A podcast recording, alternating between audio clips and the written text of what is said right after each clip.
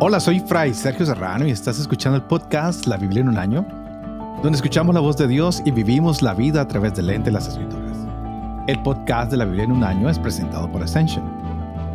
Usando la cronología de la Biblia de Great Adventure, edición en español, leeremos desde Génesis hasta Apocalipsis, descubriendo cómo se desarrolló la historia de salvación y cómo encajamos en esa historia hoy. Parece mentiras, pero estamos llegando ya al quinto periodo bíblico. Hoy es el color verde.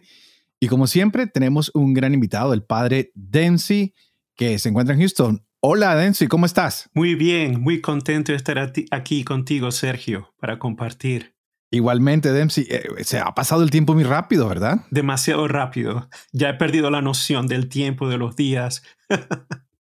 oh, wow, sí, a mí me pasa igual. Eh, me he metido tanto en el programa que a veces se me pasa el tiempo y no sé a qué horas pasa, pero ha sido una gran experiencia y quisiera adelantarle a las personas que nos están escuchando que estamos preparando unos programas para dar respuesta a todas las preguntas que nos han hecho a través de Facebook y de YouTube y de otras plataformas. Estamos escogiendo algunas de las preguntas y próximamente les tendremos un programa, pero hoy queremos empezar ah, con algo que es muy importante, el quinto periodo que es la conquista y los jueces.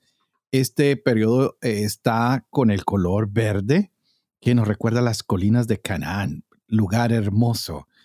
Y pues hace unas semanas atrás estaba precisamente en Canaán y estamos recordando el primer milagro de Jesús con los peregrinos, pero hoy lo que vamos a hacer es estudiar un poquito el libro Josué, el libro de Ruth, el primer libro de Samuel y algunos salmos que van a llenar de color toda esta historia en el quinto periodo bíblico.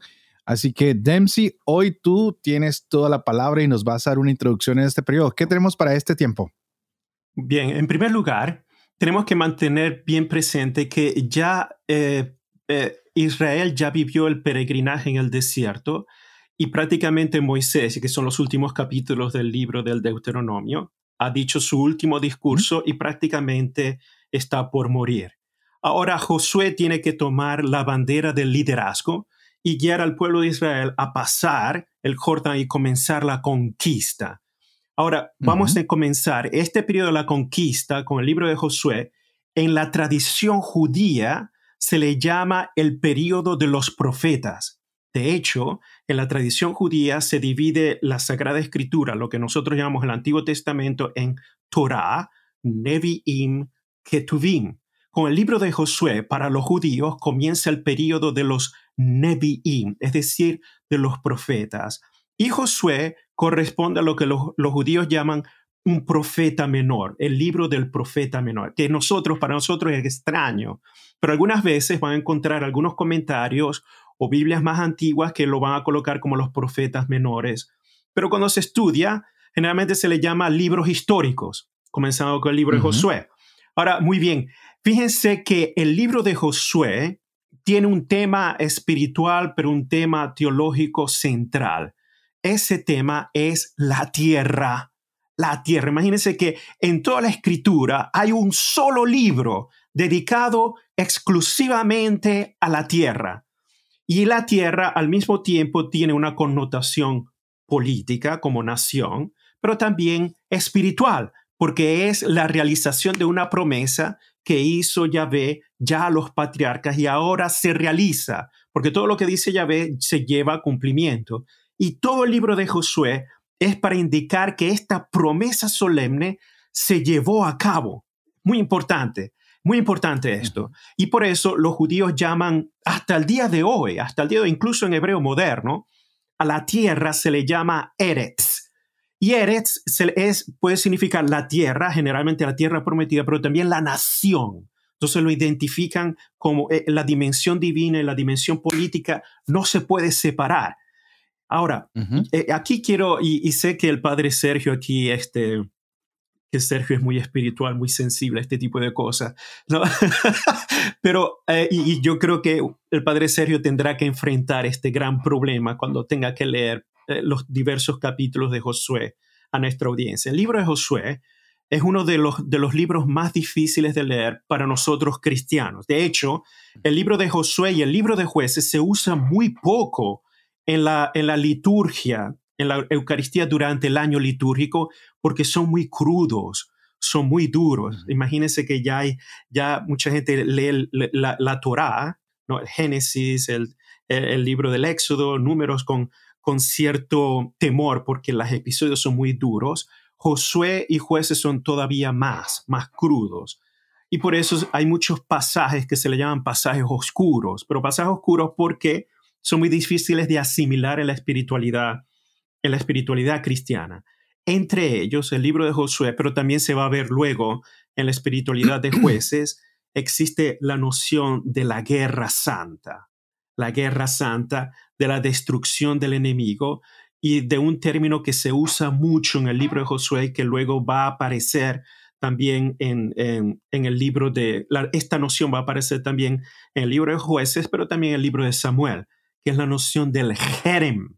Jerem, en, hebreo es jerem, pero las traducciones en castellano son muy diversas. Algunas lo colocan como el, voto o las cosas consagradas, o por ejemplo, en la Biblia de Jerusalén se coloca como el anatema, que es, que es la traducción más, más tradicional que usa incluso San Jerónimo.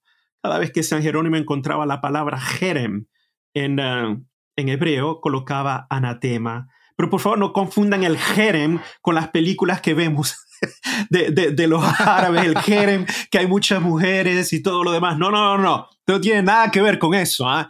Este jerem es un concepto muy único, muy antiguo, muy especial en el pueblo israelita antiguo, que consiste en dedicar y consagrar algo a Dios. De hecho, ya al principio del libro de Josué, eh, Dios está hablando a Josué y da esta orden.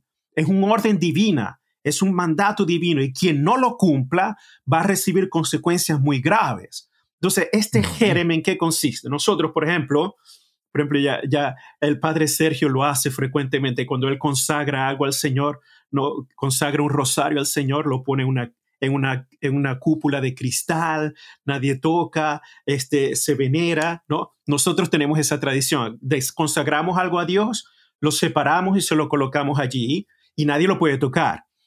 El Jerem en el libro de Josué y luego en el Antiguo Testamento consiste en dedicar algo a Dios porque Dios lo establece, pero se tiene que destruir, no puede quedar nada.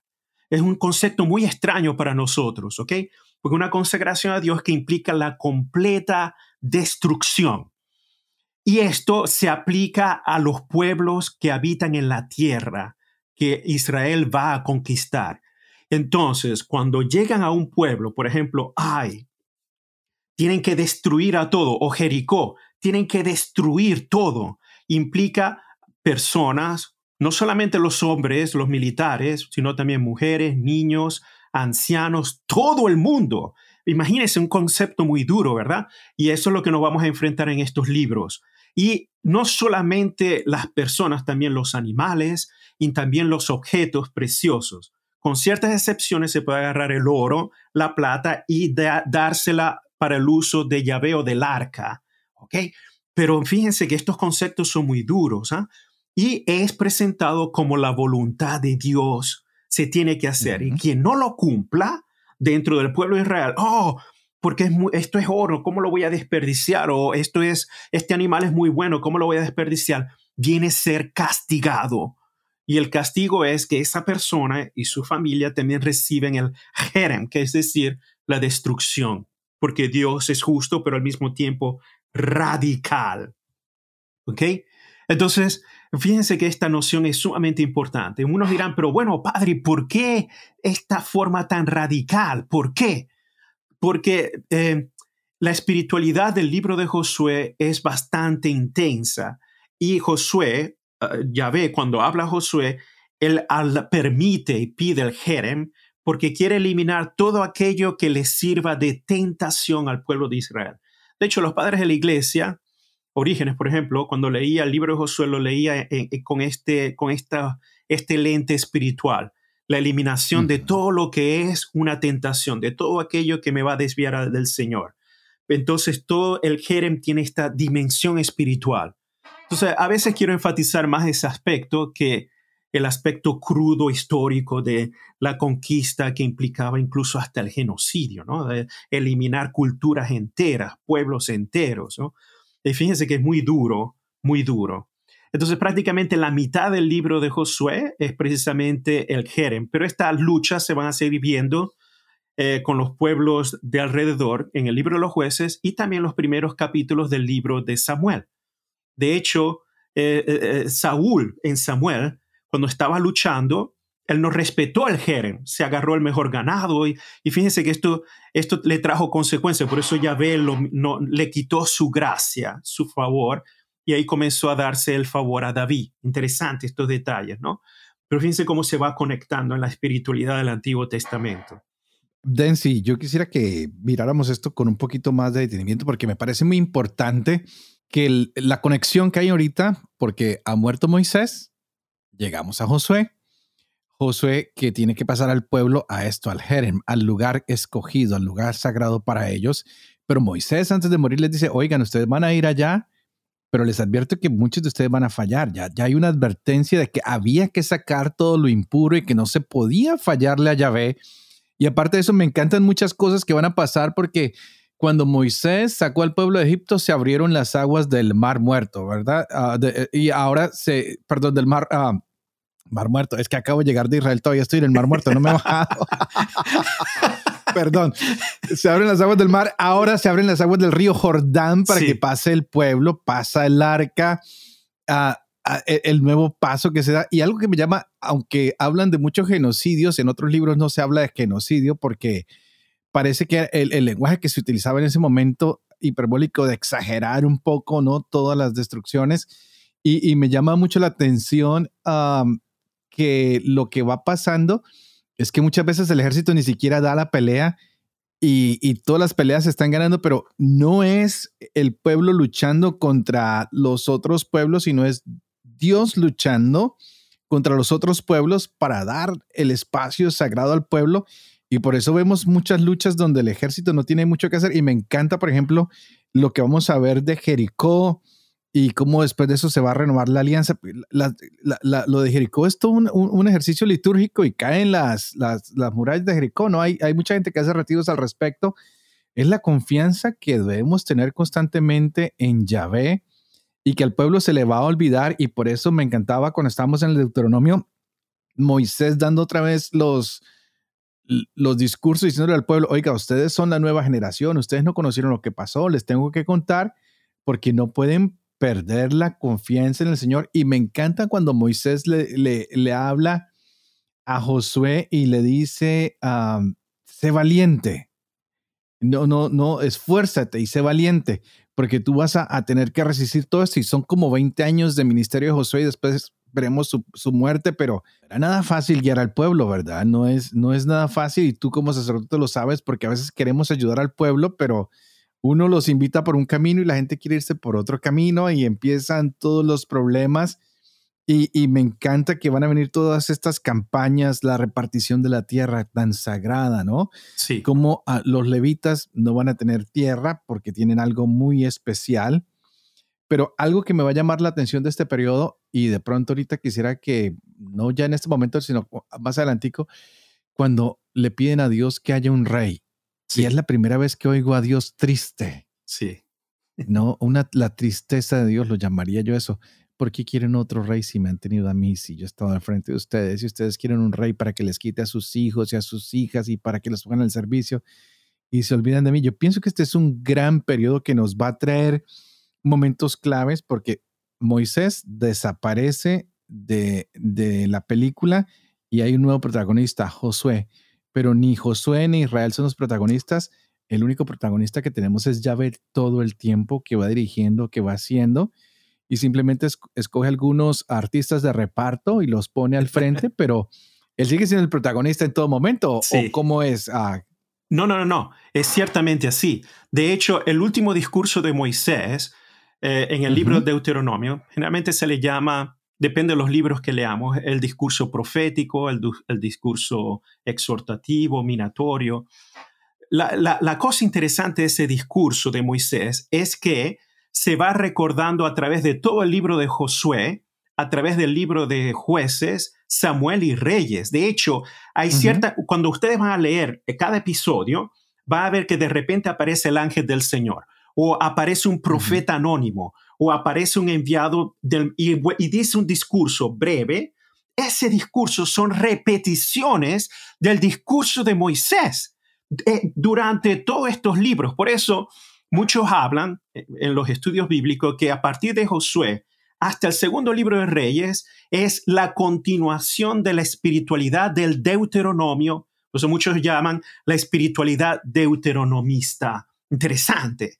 Y, de verdad es Yahvé que siempre está recordando, por favor, sean fieles a mí, no, no me abandonen. Bueno, lo pone de otra manera, ¿no? Dice, no, no vayan delante de los otros dioses, no sirvan a los otros dioses. Y eso es lo que recuerda Moisés y luego Josué.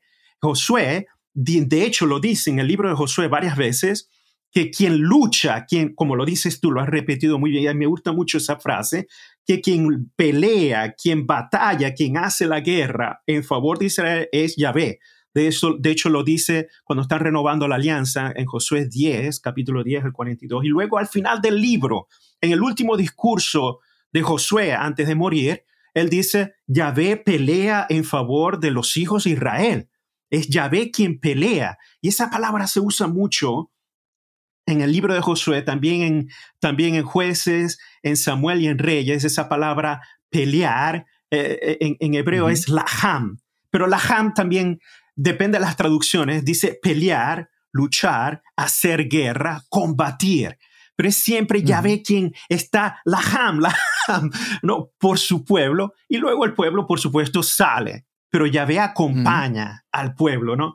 Y, por, supuesto, eh, la, la, verdadera lucha, la verdadera pelea de Israel, más que conquistar la tierra, es mantenerse fiel en la tierra que Dios le ha dado. Porque cuando vamos al libro de, jueces, prácticamente el verdadero enemigo de Israel no son los pueblos extranjeros, es literalmente los ídolos. Porque Israel siempre se ve seducido, se ve atraído por estos otros ídolos y, continuamente olvidan al Señor, continuamente abandonan a Yahvé. Y ahí es cuando Yahvé se molesta. Por ejemplo, tú dices se pone triste, ¿no? pero eh, eh, sí, se pone triste sobre todo ya en esa parte con Samuel, cuando el pueblo le pide, ahora vamos a un rey, pero antes, eh, sobre todo en en, en, Josué, pero sobre todo en jueces, pareciera que a Dios le va a dar un, ataque cardíaco, porque, porque todo el tiempo está enojado, todo el tiempo está enojado, todo el tiempo, ¿no? pero por, en cada lectura de, de, los jueces mayores, Dios le está molesto. Y, y, cuando está molesto, eh, se, se, llena de rabia y da al pueblo a los enemigos. Pero el verdadero enemigo es, son los ídolos, los ídolos de, que están alrededor. Porque al final y al cabo, aunque si conquistaron la tierra, no llegaron a eliminar todo las tentaciones que estaban alrededor y seguían cayendo.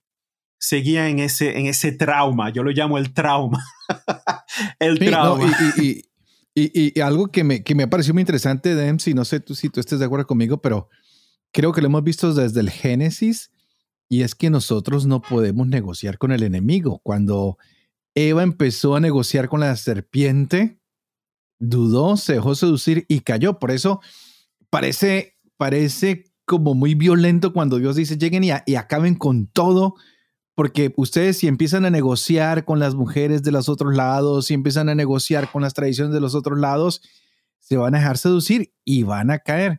Y entonces mirando desde un aspecto más espiritual es lo que pasa en nuestras vidas hoy. Lo primero que una persona cuando está en alcohólicos anónimos le dicen es, no puedes negociar con el trago. Si ya tú te retiras de esto, no puedes decir, voy a probar un poquito, voy a ver si con esto no me hace daño, voy a ver si, porque apenas empiezas a negociar con esto, vas a caer y vas a sucumbir y el golpe va a ser mucho más grande que el primero.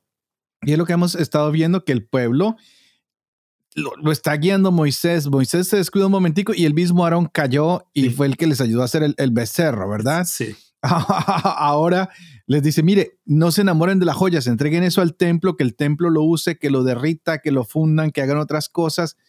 Y, y hemos visto que en muchos momentos les dicen, no cojan cosas que no les corresponden. Y vamos a ver que alguien entre y roba el mismo templo.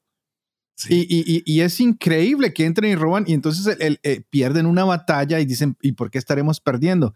porque resulta que el enemigo son ellos mismos. Ahora son sus pasiones, sus deseos incontrolables las que los van a, derrotar. Y me encanta que estaremos viendo que Josué se encuentra con Josué se encuentra con un guerrero y no sabe quién es. Y resulta que era el capitán de las milicias celestiales. Sí.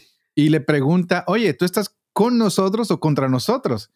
Y él le dice, ni con el uno ni con el otro, porque Dios está con Dios y nosotros nos tenemos que adherir a Dios. No es Dios que se adhiere a nosotros, somos nosotros los que nos adherimos a Dios porque Dios quiere que nosotros venzamos y Él está dando la pelea por nosotros. Entonces yo me adhiero a Dios porque Él es más fuerte que yo y peleo con Dios, no al revés. Dios no se adhiere a mí porque Él simplemente está ahí para, para protegerme. Y cómo el pueblo tiene que ayudar, si esto lo veremos durante todas las batallas con los cananeos.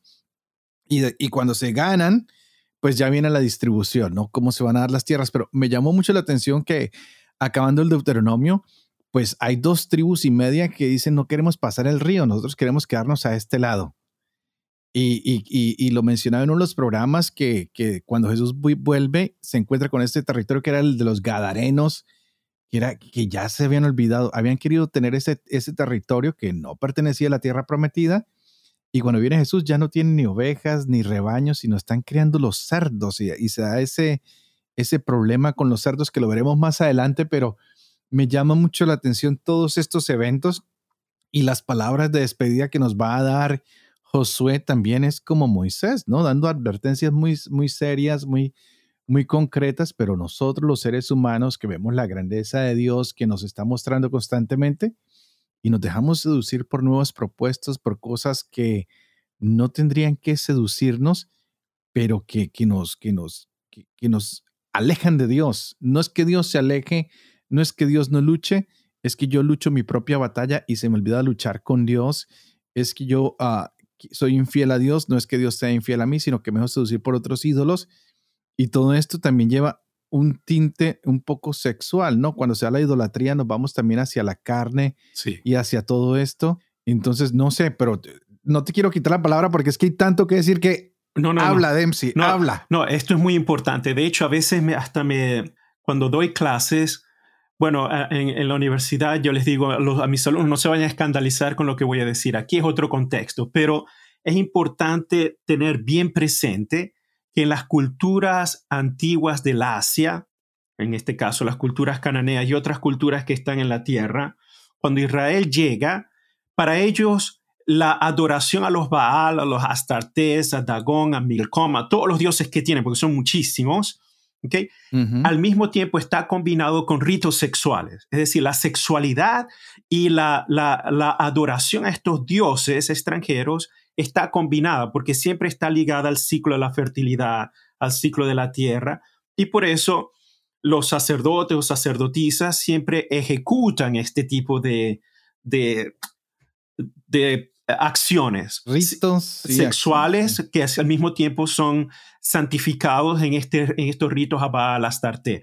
Entonces, ¿qué pasa? Fíjense, porque esto es importante no solo ahora cuando estudiamos de jueces a segundos reyes, pero también cuando vamos luego a leer los profetas, los profetas mayores y los profetas menores, recuérdense el vocabulario que usan. Ellos siempre dicen, recuérdate que eh, te has, te has dejado seducir por estos dioses. Y por eso las metáforas que aparecen en los profetas luego de que Dios es un esposo fiel e Israel una esposa infiel.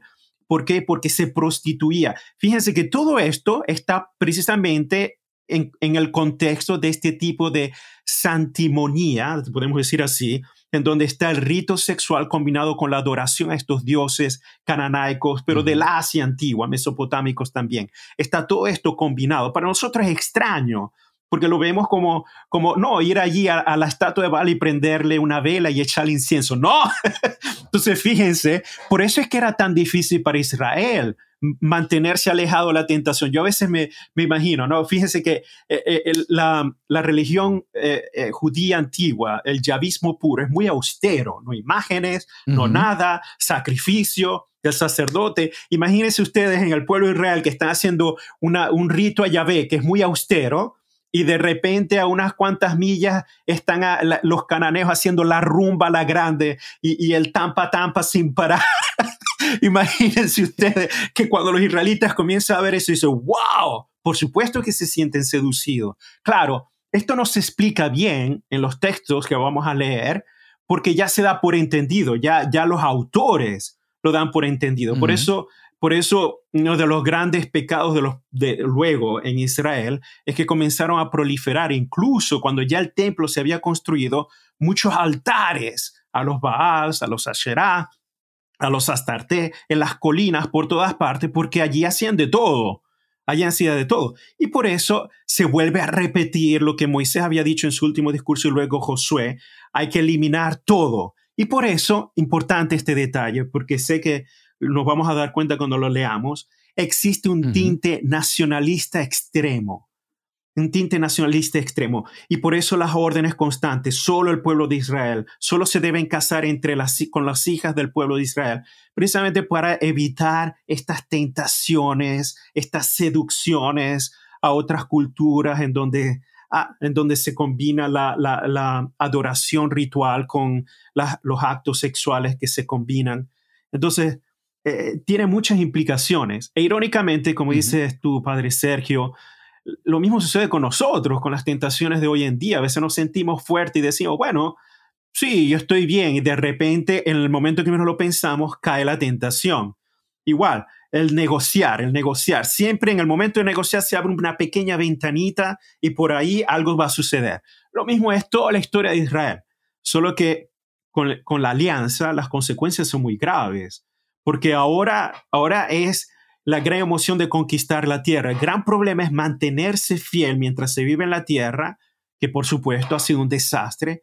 Y luego el, el gran drama o el trauma es cuando se pierde la tierra, que ya íbamos a llegar después al último capítulo de Reyes. Pero fíjense, e, este, esta gran dinámica, ¿no? Del amor de Dios que es fiel, ahora le toca a Israel mantenerse fiel. Si se mantiene fiel, van a prosperar, van a ser fructíferos. Pero si no, todo se va a colapsar. Y de hecho, eso es lo que va a suceder después. Pero es el gran drama de la infidelidad, ¿no? del estarse siempre dejando seducir por otras cosas que no son Yahvé. No, y, y, yo creo que esto es muy importante porque ah, me gusta cómo nos incluyen el, el libro de Ruth en estas lecturas, porque es la importancia de ese amor fiel de las relaciones humanas entre el pueblo y entre Dios y en el libro de Ruth se va a resaltar eso, ¿no? Y se enfoca, a, mí me encanta la historia que hay ah, de Noemí, ¿no? Y la ternura de voz en llevarse a estas viudas. Y se nos muestran estos ejemplos de cómo una mujer que no tiene nada que ver dice, yo mejor me voy con ustedes porque me encanta su fe, me encanta su Dios. Y hay unas acciones maravillosas. Y parece sorprendente que el amor de Dios se refleje más en una moabita que en otra persona y cómo a nosotros se nos está invitando a conocer la benevolencia de Dios y, las bendiciones que Él nos puede dar.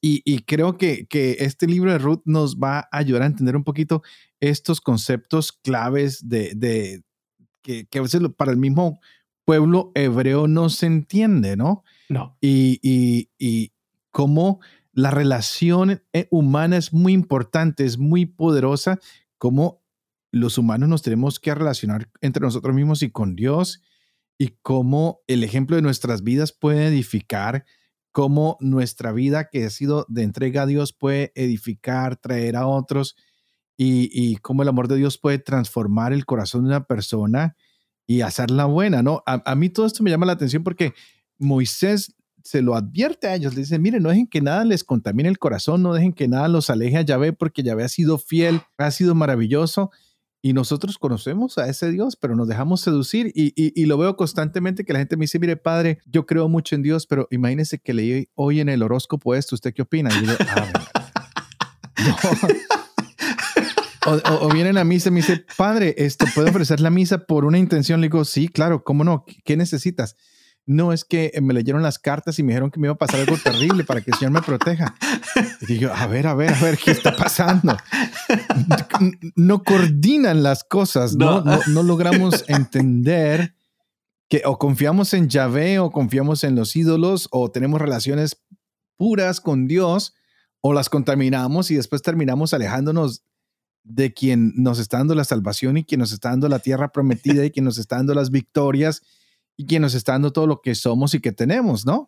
Sí. No sé si eso tiene sentido, pero ah, yo trato de hacer una aplicación al día a día, ¿no? Porque toda esta historia es interesante, pero se nos está dando para que la apliquemos hoy. Y, cuando las personas vienen y me dicen estos ah, eventos que pasan en sus vidas, yo digo, wow, definitivamente toda esta historia sagrada no es en vano, la tenían que escribir porque, porque seguimos cometiendo los mismos errores, dejándonos seducir por muchas cosas, ¿no? Ah, por, por, por ídolos que están ahí rondando constantemente y que nosotros no hemos sido capaces de sacarlos y de destruirlos y por eso caemos. Sí.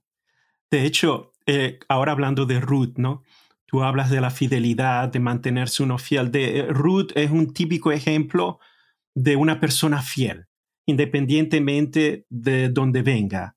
Eh, una persona fiel que aparte de eso, de ser una mujer viuda, porque no, su esposo murió y quedó con su suegra, que prácticamente también es viuda, prácticamente pertenece a una clase marginada. Ya en la antigüedad, el hecho de ser ya mujer ya es difícil. Después ser viuda ya es mucho más difícil. Y luego sin tener ningún hijo, toda, prácticamente son muertas en vida. Socialmente no tienen derechos, no tienen nada. Ahora, la cosa más impresionante para mí, y, lo digo como un extranjero que tiene que vivir una, una tierra extraña, igual que vos, Sergio, ah, es que Ruth era una extranjera.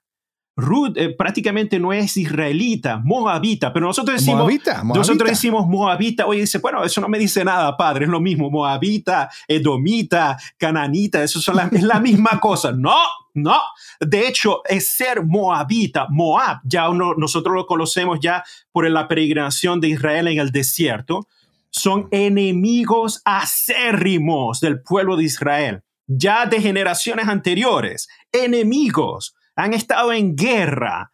Imagínense que esto se ha ido ya consolidando. Ahora, decir que una mujer de Moab se va a vivir en la, en la tierra del pueblo de Israel, ya eso nos dice muchas cosas, ¿no? Eh, aparte de las condiciones que he mencionado, de ser mujer, de ser viuda y no tener ningún tipo de descendiente, eh, eh, eh, ah, ¿cómo se dice? La cereza encima del banana split, del helado.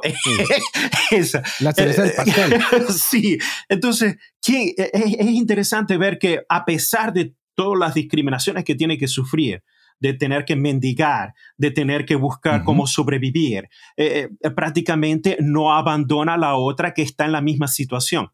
Interesante. Y la fidelidad Dios la premia la fidelidad y la perseverancia Dios la premia. E irónicamente, en esta extranjera, que prácticamente pertenece a una clase marginal, que tenía que pedir limosna, de hecho se nota que en el momento que se tenía que aplicar la ley, la ley del, del liberato, que para nosotros es muy extraña, pero Ruth es un típico caso de estas leyes antiguas semitas, el, el que le, al quien le correspondía no quería porque ¿cómo, se iba a ligar? Pero el, claro, el texto no lo dice tan explícitamente, pero es evidente, ¿quién se va a ligar con una moabita? Entonces Boaz dijo, bueno, tenemos que ir por el proceso porque yo sí. Boaz es el que sale de la, de la frontera mental, de la frontera espiritual, y se deja guiar por el amor que Dios ya ha infundido en esta relación muy particular. irónicamente, Ruth es mencionada en la genealogía de Jesús en el Evangelio de Mateo. Ruth está allí la extranjera, la, extranjera, la que no pertenece al pueblo Israel. Entonces, interesante ver, ¿no? Leemos el discurso de Moisés, luego las indicaciones de Josué de no casarse con mujeres extranjeras, y luego tenemos la ironía de Dios que hace las excepciones, aparece una extranjera como modelo de fe, como modelo de perseverancia, una mujer insignificante, ¿no? sí, y pasa a, ser, pasa a la historia como prácticamente la abuela o la bisabuela de David, y la genealogía de Jesús. Es increíble. Claro. Es increíble. Claro, o sea, claro. Es sellado por Dios de una manera impresionante, ¿no? Eh, pero fíjense que no todas las extranjeras son vistas con buenos ojos. Fíjense que el problema de Sansón eran las extranjeras y luego el problema de Salomón eran las extranjeras. Fíjense, ¿no? La ironía, cómo, cómo están los contrastes, ¿no? En esta espiritualidad tan, tan magnífica, pero también tan humana, ¿no? Dios mismo hace las excepciones, juega con las excepciones, con las ironías. Eso Ruth es muy lindo en este sentido, ¿no? Que vemos... E, esa es una extranjera que te pregunté, pero te tengo otra pregunta, Nancy, porque no te me vas a escapar hoy. Ok. es que me salté, hablando de mujeres extranjeras, hay una canción colombiana que dice, Rafa, no te enamores más de mujeres extranjeras, ellas enloquecen a los hombres con su mirar. y me acuerdo... porque hacían caer tanto a Sansón como van a hacer caer a David y cómo van a hacer caer a todo el mundo aquí en adelante. Pero ya volviendo nuevamente al tema de seriedad, me encanta que la gente se ría un poquito aquí con nosotros, pero está bien. Se me olvidó preguntarte por una mujer que es muy importante y no solo es una mujer cananea, sino que es prostituta, Rahab. Oh, grandiosa. wow, que esa mujer se la jugó el todo por el todo. Eh, sí, ¿eh? y, salva todo el proceso que se está llevando porque han llegado los espías, ah, hay, hay, problemas uh, y, y, esta mujer también va a ser recordada por la historia y no es hebrea. Para nada. Entonces, una extranjera. ¿qué podríamos decir de, de Rahab? De eh, una prostituta. Sí. Que, que, que, que, muestra su fe en Dios y que muestra su benevolencia hacia unos hombres que están siendo perseguidos para seguramente matarlos y que gracias a ellos se salvará ella y su familia cuando cae Jericó. Es algo impresionante porque a veces nosotros somos muy, muy rápidos para condenar a la gente que viene a la iglesia y decimos, ¿por qué esta persona viene a la iglesia? Y yo siempre les digo a la gente, los gordos al gimnasio, los enfermos al hospital y los pecadores a la iglesia. Y esta mujer, pecadora, prostituta, uh, decide confiar en la misericordia del Señor y es lo que le ofrece a ella la salvación. Ah, ¿Podríamos hablar un poquito de ella? ¿Qué nos dirías? Claro que sí. De hecho, Rahab es otra de las excepciones de Dios, así como Ruth. Porque de hecho, Rahab, aparte de ser una extranjera, por supuesto una mujer que, de, una, de una vida bastante cuestionable, la cosa interesante es que por, por oído, por haber escuchado de Dios, actuó con misericordia por haber escuchado de Dios, aún no siendo parte del pueblo elegido, aplicó la hospitalidad y fue instrumento de salvación para los espías de Israel. E, irónicamente, por ese motivo, eh, ella fue la excepción del Jerem, porque toda la ciudad se tuvo que destruir. Todos tuvieron que ser pasados a la espada, a la espada con la excepción... Excepto ella y su familia. Exacto, de Jerem. La excepción única del Jerem fue ella y toda su casa toda su casa, todos los que estaban dentro de la casa.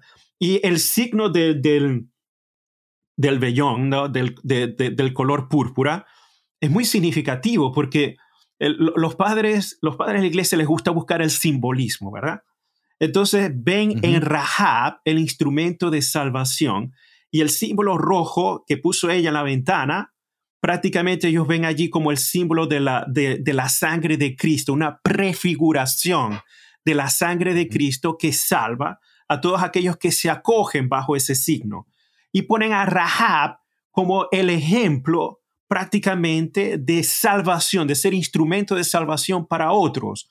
Una prostituta de la cual nadie podría esperar ser instrumento de salvación se convirtió prácticamente en una prefiguración de Cristo, en la, eh, como lo leían los padres de la iglesia. ¿no? Orígenes tiene un comentario muy lindo sobre el Rahab, y, ese es el que estoy usando en este momento. Me disculpan que no lo mencioné antes, pero es que ahora como me agarraste con esta pregunta, de inmediato se me viene a la mente porque me gusta mucho cómo él hace esta combinación. Pero la ironía, la ironía de Dios a través de los insignificantes, de los marginados, de los que uno menos piensa, por allí viene un, acto de salvación. increíble, sea para Israel como para su propia familia. Rahab, grandiosa. Una mujer heroica. Y, a mí me causa mucha, porque hace muchas comparaciones entre ella y la Virgen María, ¿no? Ajá. De ambas sale la salvación para el pueblo de Israel, una prostituta, la otra virgen. Las dos mujeres son heroínas increíbles que, que arriesgan su propia vida para salvar a todo un pueblo. Eh, sí. No, María no le fue nada fácil. Ella dijo, bueno, hágase en mí según tu palabra, pero ya estaba a punto de ser apedreada. Las Esta consecuencias eran graves. Sí. aquí, pero donde la hubieran encontrado, la matan allí y matan a toda su familia. Sí. Y, y, que se juegan la vida para, para servir a Dios y para liberar a otras personas a costa de su propia vida. Y ah, quisiera resaltar eso en las mujeres que están entregando su vida a diario. Yo veo tantas hermanas en el mundo cuando estuve en Turquía, estábamos por Antioquía, que había, todo el mundo es musulmán y habían seis monjitas dominicas que tienen un convento ahí y lo único que hacen es servirle comida a los pobres y ayudarlos porque no pueden predicar, no pueden hacer nada, pero que entregan su vida para la salvación de muchos y se ganaron el respeto de los musulmanes y las miran con respeto y con cariño, aunque son católicas y mujeres y las respetan muchísimo. Y por el mundo entero vemos a tantas mujeres y, gracias a todas las mujeres que oyen este programa y que son heroínas en nuestras iglesias, en nuestras comunidades, en todo, y que me mandan mensajes, dicen, eh, su podcast nos está ayudando para nuestra catequesis, para nuestro grupo de oración, para todo esto. Aquí estamos viendo estas mujeres tan fuertes, tan hermosas, que ayudan a defender a todo un pueblo y por supuesto ayudan a que no, no, no flaquee la confianza de la gente, ¿no? Exacto. Así que ah, estamos buscando hoy que, pues, uh, gente que no se deje seducir por los ídolos. Sí. Gente que reconozca que en medio de su pecado existe la salvación, hay posibilidad. Hay posibilidad. ¿Quiénes somos nosotros para decirle a la gente, tú no sirves? Y hoy vamos a empezar a descubrir mujeres que no pertenecían al pueblo escogido, pero nos damos cuenta que con esto Dios escoge a quien Él quiere. Y ya lo habíamos visto cuando veíamos la elección de los 70 eh, para que les llegara el espíritu de Moisés y dos que estaban fuera también les llegó y lo seguiremos viendo de aquí en adelante. Y qué hermoso que nos apoyemos en Dios y pongamos en Dios nuestra esperanza. Pero el tiempo se nos está pasando bastante rápido. ¿Qué más podemos decir de este gran periodo de conquista de jueces? Son 12 jueces que van a estar con nosotros en este tiempo. Son 12 jueces, uh, entre los más conocidos, pues Sansón, creo yo. Tendremos también la, el nacimiento del primer rey de Israel y la tristeza de Dios. ¿Qué podríamos hablar de la tristeza de Dios? No me quisiera ir de este programa sin que tú nos digas algo. Sí. Danos un rey, danos un rey y siento a un Dios que está triste, que dice después de todo lo que he hecho por esta gente, ¿y me van a cambiar por otro? Oh, wow. Nuestro corazón siempre infiel. ¿Qué podemos decir, Padre Dempsey? Cómo no. Eh, vamos a ver las emociones de Dios en estos libros. El libro de jueces, Dios está siempre enojado. En cada historia se enoja. Pero la cosa interesante es que cada vez que Él castiga a Israel, que los da bajo la opresión de otro enemigo, cada vez que Israel grita, Dios siempre responde y responde sin, con, con hechos. No responde diciendo, mira, recuérdate. No, no. Responde inmediatamente a través de un juez que los va a liberar y va a volver a entablar una cierta relación armoniosa hasta cuando vuelve a repetirse el ciclo, porque todo el libro de jueces es un ciclo.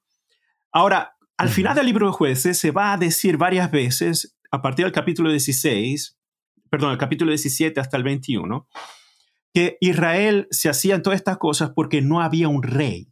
Interesante. Al final de jueces, el autor va diciendo, a ah, este caos sucedía porque no había un rey en Israel. Es como ya el autor está preparando poco a poco lo que está por venir. Entonces, este mundo caótico del, del periodo de los jueces es porque no hay una autoridad Ahora, ¿qué pasa? Samuel viene, Samuel grandioso, ¿no? Samuel, el elegido del Señor que viene de, un nacimiento milagroso. Una de mis, de mis pasajes preferidos de la Escritura es la vocación de Samuel, ¿no? Muy lindo oh, ese pasaje, ¿no? El capítulo 3, que Dios lo llama Samuel, Samuel. Y la cosa interesante es que Samuel, como era niño, no, todavía no sabía quién lo llamaba. Eh, la cosa es muy, muy linda de esto, como tú lo decías, ¿no? Dios que habla a través de mujeres, incluso extranjeras, de, del insignificante, Samuel, un niño insignificante, y el hecho de, que no, de no conocer a Dios, que no sabía de dónde venía la voz, que no, no tenía familiaridad con Dios, eh, no es obstáculo para Dios para actuar. ¿no? Entonces, no importa qué nivel de fe tengamos o qué conocimiento tengamos, nuestra ignorancia no es hasta cierto punto un obstáculo para Dios hacer su misión con nosotros. Lo importante es tener el oído abierto y decirle sí, no tener esa valentía de María, de Rahab, no decirle sí. ¿Y qué pasa? Que luego Samuel se convierte en el último juez. De hecho, el periodo de los jueces no termina con el libro de los jueces. El periodo de los jueces termina con Samuel. Samuel es el último juez, pero al mismo tiempo que es juez, es profeta. O sea, Samuel implica un montón de funciones, de roles. Y precisamente en ese periodo del final de los jueces, entonces el pueblo de Israel quiere ser como las otras naciones. ¿no? Queremos ser como las otras naciones, queremos tener un rey como las otras naciones. Fíjense la ironía de esto, ¿no? Desde, desde, desde, desde Moisés, ustedes son el pueblo de Dios, Yahvé es prácticamente vuestro líder, y, esta alianza, relación exclusiva, porque sois un pueblo separado, un pueblo sacerdotal. Y ahora, en el capítulo 8, bueno, durante la vida de Samuel es, queremos ser como otras naciones. La ironía, ¿no? Es decir, prácticamente lo contrario de Dios. Ahora, la cosa interesante aquí es que, que Dios, ya ve, no se, no se enoja como en el libro de jueces. no se enoja, no se enoja, sino que prácticamente a través de Samuel Samuel les pone las cosas bien claras. Bueno, como los niños chicos obstinados, ¿no? Samuel, el capítulo 8. Ustedes quieren ser como las otras naciones. Ok, esto es lo que va a pasar. Si quieren un rey, entonces esto es lo que implica. Él va a agarrar a sus hijas y, lo van, y van a ser sirvientes de él, se van a casar con él, van a agarrar a sus hijos y van a tener que luchar por él, van a tener que tomar una, un porcentaje de todas sus, sus, sus productos, entonces, y comenzó a describirles exactamente. Y aún así, a pesar de todo eso, porque Yahvé no, no va a pedir esto. No, interesante, el pueblo de Israel sí queremos tener un rey. e irónicamente, sí, sí. E, e, entonces, la cosa irónica es, y aquí es muy, muy significativo y me gusta mucho este énfasis que tú has hecho, Padre Sergio, es que precisamente en el libro de jueces Dios se enoja y el libro lo dice. Aquí no. Aquí es como dice, eh, nos da la impresión de que ya Yahvé dijo, bueno, basta, vamos a darle lo que ellos quieren. No, e, e, es, prácticamente como una, un desistir a seguir ¿no? E, enfatizando lo que él quiere y a ahora, ok, esto es lo que pedís, te lo voy a dar, ahora vamos a ver lo que va a suceder después, ¿no? Irónicamente. Y allí es cuando comienza entonces la selección del primer rey, del primer Mesías, del primer ungido, que aparece con Saúl. Y todo aparece por culpa de unas burras que se perdieron. allí, es cuando comienza el drama de la ironía de Dios. Trae las burras que se pierden. Entonces así es como, como llega a darse el encuentro entre Saúl y Samuel. Y comienza esta relación especial de Saúl con Samuel. Samuel prácticamente vio en Saúl como este hijo predilecto, este rey que era alto, bastante alto, que era por encima de todos de la cabeza hacia arriba, pero fue el primer elegido, pero luego perdió el favor de Yahvé por, por ser testarudo, por hacer su, su, modo de pensar y por no respetar la ley de Yahvé. Entre ellas no, no hizo el jerem, ¿no? que debía hacer cuando estaba luchando contra los enemigos. Pero bien. y, y, y, me encanta lo que tú has mencionado sobre el primer libro de Samuel, el capítulo 8, y, y, cómo Samuel les dice, miren lo, miren lo que dice Yahvé, he aquí el fuero del rey que va a reinar sobre ustedes. Primero, tomará los hijos de ustedes y los destinará a sus carros y a sus caballos. Tendrán que correr delante del carro, es decir, van a ser carne de cañón. sí. Los nombrará jefes de mil, jefes de cincuenta, les, habrá, les hará labrar sus campos, cegar sus cosechas, fabricar sus armas y sus carros. Tomará a sus hijas para, para él, para cocineras, para perfumistas para panaderas, tomará sus campos, sus viñas, sus olivares, tomará el diezmo de sus cultivos, de sus viñas, a sus eunucos, tomará sus criados y criadas jóvenes, burros y los hará trabajar para él, sacará el diezmo. Y la gente dice, no importa, queremos un rey y seremos también como los demás pueblos, nuestro rey que nos juzgue y que él combata con nosotros y se les olvida que el que ha hecho todos los combates, por eso es tan importante que resaltemos en el libro de Josué, que no es Josué, no es el pueblo el que está combatiendo, es Yahvé el que combate. Sí. Y a ellos se les olvida tan fácilmente. Se les ha olvidado entonces los sentimientos de Dios. Primera vez que nos los narran así de una manera, yo cuando lo leo lo siento como muy, muy, muy humano a este Dios que también sufre con nosotros, que se entristece. Y este pueblo que le dice a Samuel, oye, nómbranos este rey, queremos ser como todas las naciones se les olvida que son un pueblo escogido. Sí. Y, se les olvida que ya Dios tiene un plan de un rey para ellos, pero no un reino terrenal, sino es un reino que Él quiere a su manera. Y, eh, nosotros siempre rechazando el reino de Dios y queremos a crear ese conflicto entre lo que Dios quiere y lo que nosotros queremos, en las prerrogativas de Dios y las mías, y se nos olvida que el único rey es Dios y por eso cuando viene Jesús y nos dice, mi reino no es de este mundo, ah, no nos interesa, nos interesa más un reino terrenal. Ese reino que tú propones está fuera de nuestros límites. Wow, Padre Dempsey, gran ah, quinto periodo bíblico, conquista y jueces, se reparten las tierras, veremos que se pide un rey, el pueblo que vuelve a fallar, hay grandes guerras, parece que hubiesen genocidios, pero lo que tenemos que descubrir es que tenemos que acercar cada vez nuestro corazón a Dios y retirar todo lo que nos aleja de Él vemos mujeres importantísimas en toda esta historia que no necesariamente son hebreas y que entran ahora, perdón, a ser parte del pueblo escogido de Dios, que las veremos en las genealogías. Para cerrar, porque el tiempo está volando y no quisiera que te me canses porque nos quedan todavía muchos periodos y, y empieza este periodo que es increíble. Un pequeño resumen para que podamos empezar a cerrar, mi querido padre. Sí, yo solo quiero enfatizar una idea que aparece durante toda la historia deuteronomística, es decir, desde jueces hasta el segundo libro de Reyes, es la preferencia de Dios que actúa por los insignificantes, por los pequeños, por los que son marginados.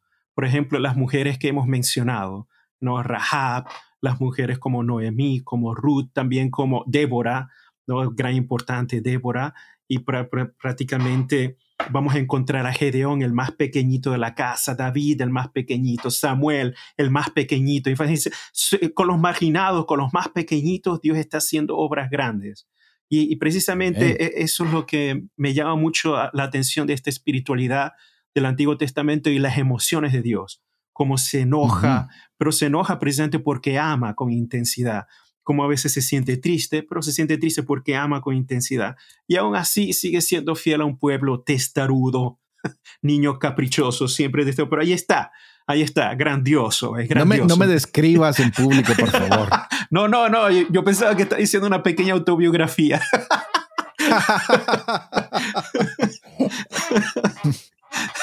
Grande padre.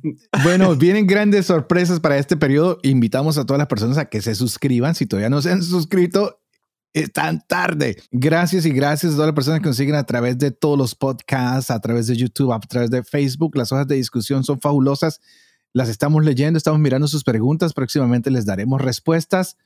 Así que, ah, ¿algo más para decir o cerramos, Dempsey? Porque hoy empezamos algo nuevo, algo lindo, la conquista y los jueces. Sí, no, creo que con esto podemos cerrar pensando siempre en el amor de Dios que es fiel, que es atento y que prestemos nosotros atención a las cosas insignificantes de nuestra vida porque quizás a través de ellas algo grande va a pasar. Amén, amén. Entonces, antes de despedirnos, les queremos pedir a ustedes que por favor, que oren por el Padre Dempsey, que oren por mí, para que nosotros también seamos fieles a lo que se nos ha confiado a través de este servicio del podcast La Biblia en un año para que podamos vivir con fe lo que leemos, lo que compartimos con ustedes, para que podamos siempre enseñar la verdad y para que Densi y yo también podamos cumplir lo que hemos enseñado y, juntos, Densi, demos la bendición. Claro que, sí. la bendición de Dios Todopoderoso, que es Padre, Hijo y Espíritu Santo, descienda sobre todos nuestros oyentes y los acompañe siempre. Amén. Amén. Bueno, gracias, Padre Dempsey, y ya nos veremos para el próximo capítulo. Claro que Adiós. sí. Adiós.